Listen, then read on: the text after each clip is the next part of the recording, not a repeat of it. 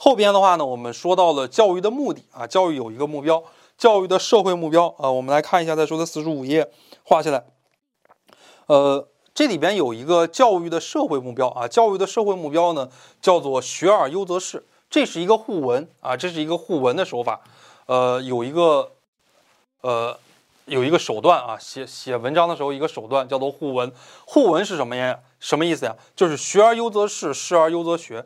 学习好了就要去做官啊，做官的人也必须要学习好。就像我们以前学那个《木兰辞》似的啊，东市买骏马，西市买鞍鞯，南市买头辔头，北市买长鞭啊。朝辞爷娘去，暮宿黄河边，对吧？我们以前学这个啊，就是一个互文的一个手法。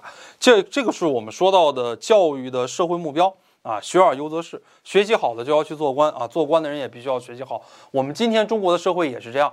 学习好的一些人，你硕士毕业、博士毕业就去当公务员了，对吧？你说你当老师当得好，你必须也去当官。我不想去当官，行不行？也不行。在一个大学里边，你当老师、当教授当得好好的，你的特别厉害啊，你必须要去当官，给你当一个院长啊。院长的话就是正处级。你在中小学也是啊，你当老师当得特别好，你教书教得特别的好。比方说辽宁盘锦有一个啊学校的一个中学校长，那就当。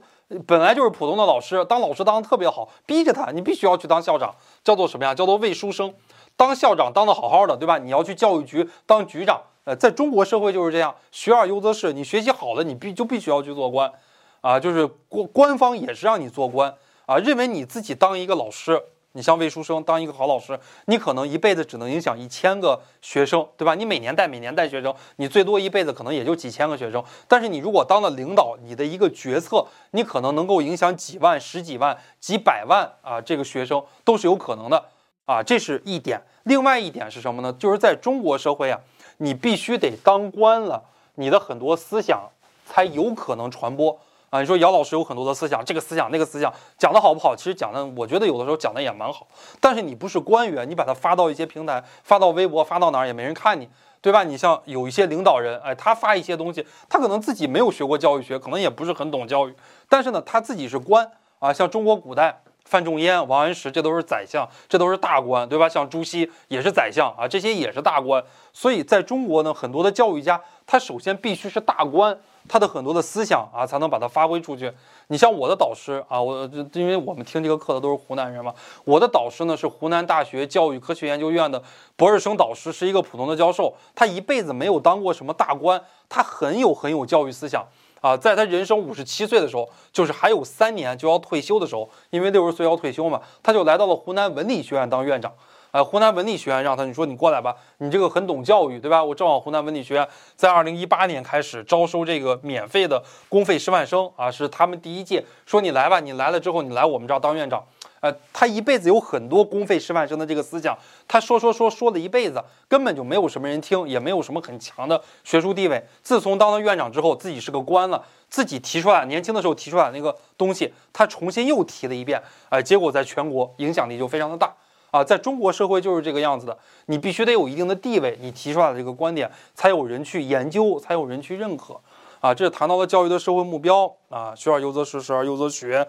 但是呢，学而优则仕呢，它是有积极的方面的，学习好的就去做官，做官的必须要学习好。你像我们现在中央的很多领导人，习近平呀、李克强呀，都是博士，对吧？人家学习也很好，本身也是这个清华的高材生。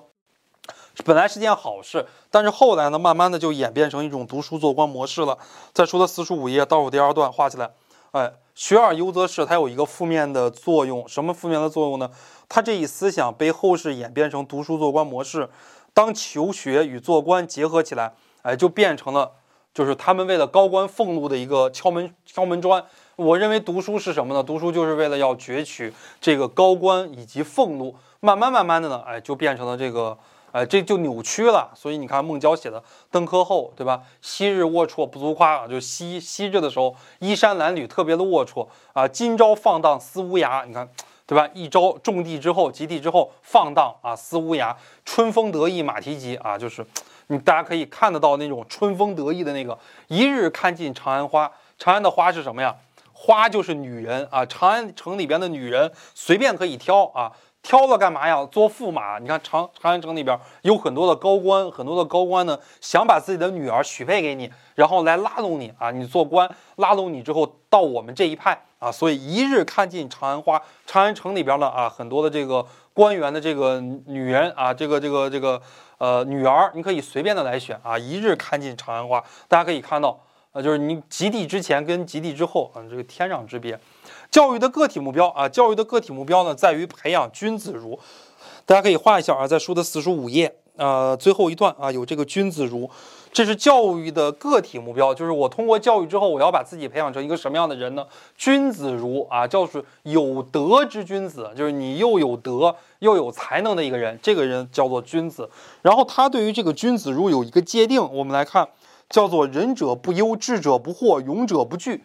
啊，就是以有这个仁爱的人，对吧？不会感觉到忧愁；有智慧的人不会感觉到迷惑；这个有勇气的人、勇猛的人不会感觉到畏惧。啊，就作为一个君子如，要有这些才能啊。君子如，大家也画起来啊。君子如的话，包括学而优则仕啊，这也是我们考试里边常考的内容。